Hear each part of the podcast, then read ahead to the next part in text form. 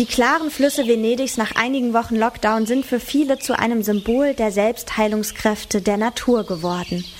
Dabei gibt es Projekte, die sich der Herstellung ursprünglicher Naturverhältnisse widmen. Renaturierung heißt das dann. Noch radikaler sind sogenannte Rewilding-Projekte. Hier wird die Natur als ganzes komplexes Ökosystem betrachtet, das sich im besten Fall selbst steuern und heilen kann. Es ist Mittwoch, der 27. Mai. Ich bin Tina Küchenmeister und wir fragen uns heute, ob Rewilding das Artensterben verhindern kann.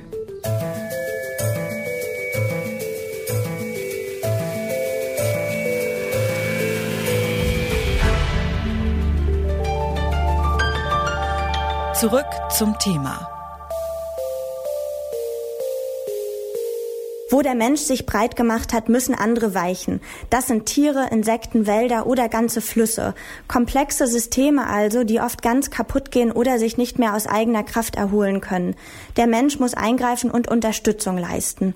Aber wie? Dafür beobachten Forscher auf der ganzen Welt Systeme, die gut laufen und vergleichen sie mit denen, die zum Teil zerstört sind.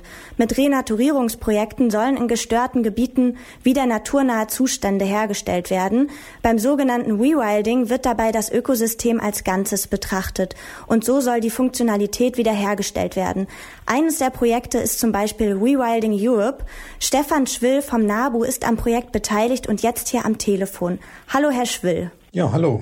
Sie arbeiten für Rewilding Europe. Was wollen Sie denn mit dem Projekt äh, erreichen? Was sind Ihre konkreten Ziele? Ja, Rewilding Europe hat sich vorgenommen, in Europa zehn Modellregionen zu äh, etablieren, in denen dann äh, ja letztendlich auch äh, probiert wird, wie Rewilding, wie Renaturierung, wie auch das Neuschaffen von Wildnisgebieten am besten funktionieren kann. Und eines dieser Modellregionen ist das Oder-Delta. Das ist ein deutsch-polnisches, äh, also grenzübergreifendes Gebiet. Und im Oder-Delta arbeiten wir ähm, in einem Team äh, und äh, arbeiten eben an verschiedenen äh, Teilgebieten, um hier eben Wildnis wieder entstehen zu lassen oder zumindest wildere Räume wieder entstehen zu lassen. Renaturierung ist notwendig, wenn wir Ökosysteme erhalten wollen. Mittlerweile gibt es ja aber praktisch keinen Ort mehr auf der Welt, der nicht von Einfluss des Menschen betroffen ist. Was braucht es denn für eine gelungene Koexistenz von Mensch und Natur? Also Sie haben völlig recht. Äh, der Mensch überprägt inzwischen ja weltweit sämtliche Regionen. Selbst in der Antarktis oder in der Hohen Arktis sind Spuren äh, des Menschen zu finden in Hochgebirgen. Und natürlich sind wir auch im Oderdelta davon nicht frei. Deswegen macht es auch wenig Sinn, äh, jetzt was, was Zielbilder betrifft, sich an historischen Zuständen zu orientieren.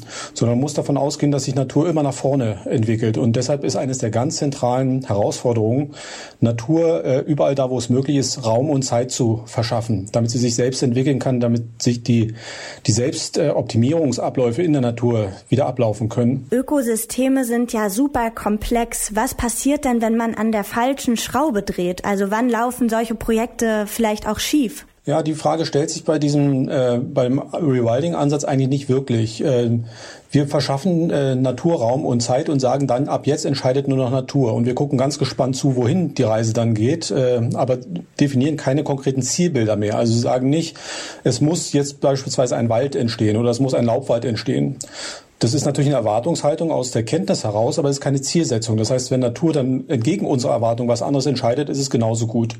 Und das unterscheidet uns äh, ganz stark von äh, ja klassischen konservierenden Ansätzen, die also äh, beispielsweise bestimmte Artengemeinschaften im Blick haben und meinen, genau die müssten jetzt an diesem Ort und an dieser Stelle entstehen. Und genau das macht Rewilding eben nicht. Sie sind ja jetzt auch schon in der Praxis aktiv. Was wünschen Sie sich denn auf politischer Ebene, damit sich im Großen auch wirklich etwas verändern kann?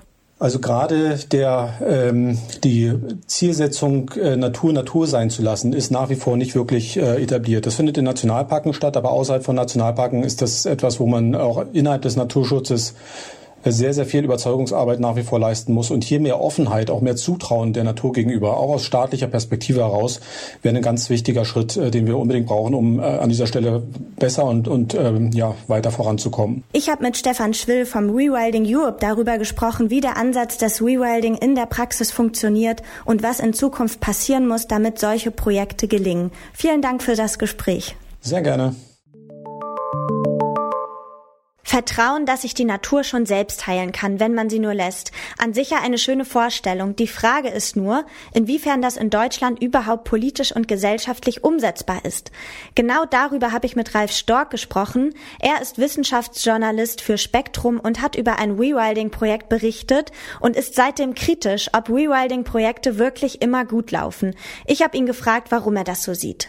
Hm, ich würde gar nicht mal sagen, dass ich, äh, dass ich viel kritischer bin. Also es gibt ein großes Vorzeigeprojekt in Sachen Rewilding, das vor äh, zwei Jahren stark in die Schlagzeilen geraten ist. Das ist das große Naturschutzgebiet Ostfader-Plassen in, äh, in den Niederlanden, wo dann in einem harten Winter mehr als 1000 Tiere gestorben sind und dadurch gab es äh, große Kritik ja, in der Bevölkerung woran man sieht, dass es nicht so einfach ist, die Natur in diesem menschengemachten Land wie Holland oder letztlich auch in Deutschland einfach sich selbst überlassen. Dass es eben halt auch zu Problemen führen kann und wenn es nur der Aufschrei äh, der Bevölkerung ist.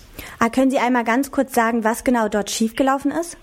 Allein darüber, ob nun wirklich was schiefgelaufen ist, ist schwer zu sagen. Es ist so, äh, dass ein großes Gebiet, mehrere tausend Hektar groß, das seit Anfang der 90er Jahre, da wurden da äh, unter anderem Wildpferde ausgesetzt, die sich in vielen milden Wintern stark vermehrt haben. Und dann kam 2018 ein harter Winter und dann eigentlich auch ganz normal, wie es in der Natur halt auch so ist. In einem harten Winter, wenn es, äh, wenn die, wenn zu viele Tiere auf einer Fläche sind, sterben viele Tiere. Nur war eben da das Problem, dass es keine echte Natur ist, sondern eben die Menschen gemacht. Und das führte dann zur Kritik. Ähm, Rewilding klingt irgendwie so gut und auch die Theorie, die dahinter äh, steckt, aber ja, die Umsetzung ist so schwierig. Warum ist das so? Ich persönlich bin großer Befürworter von Rewilding-Projekten. Das Problem, was es immer wieder gibt, also jetzt in Deutschland oder allgemein in Westeuropa, ist, dass der Mensch sich im Land so breit gemacht hat, dass es letztlich gar nicht mehr so viel Platz für solche Rewilding-Gebiete gibt. Und das heißt, dass jedes Rewilding-Gebiet immer dann hinterm Zaun stattfindet. Und ähm, was wäre denn zum Beispiel eine realistische Alternative? Also es gibt auch in Deutschland weniger radikale äh, Ansätze wie in Ostfaderplassen. Da war ursprünglich der Gedanke, wir lassen die Natur einfach machen, was sie machen will.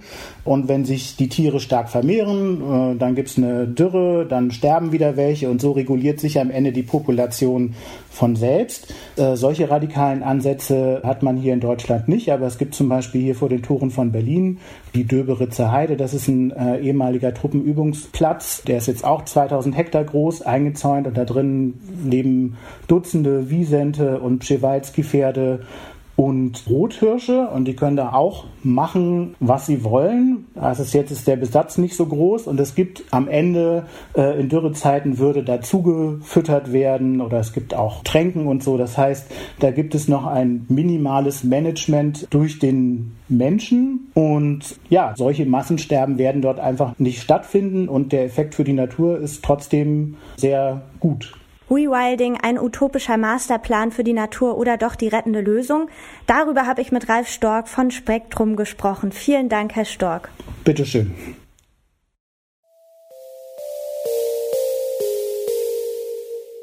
Ist Nature Healing?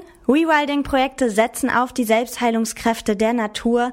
Wie weit und ob Menschen in diese Ökosysteme eingreifen sollen, da scheiden sich die Geister. Trotzdem, der Mensch ist mittlerweile fast überall. Gebiete, die vom Menschen unberührt sind, gibt es eigentlich kaum noch. Damit Renaturierung funktioniert, braucht es deshalb häufig doch kleine Eingriffe des Menschen. Dann können Rewilding-Projekte aber einen guten Einfluss auf hiesige Ökosysteme haben. Das war's für heute, den 27. Mai. Mein Name ist Tina Küchenmeister und ich danke euch fürs Zuhören. Und falls ihr jetzt noch nicht genug bekommen konntet und mehr zu Umweltprojekten in Deutschland wissen möchtet, dann hört doch mal in den Detektor FM Podcast Mission Energiewende rein. Ich verabschiede mich bis dahin. Tschüss. Zurück zum Thema vom Podcast Radio Detektor FM.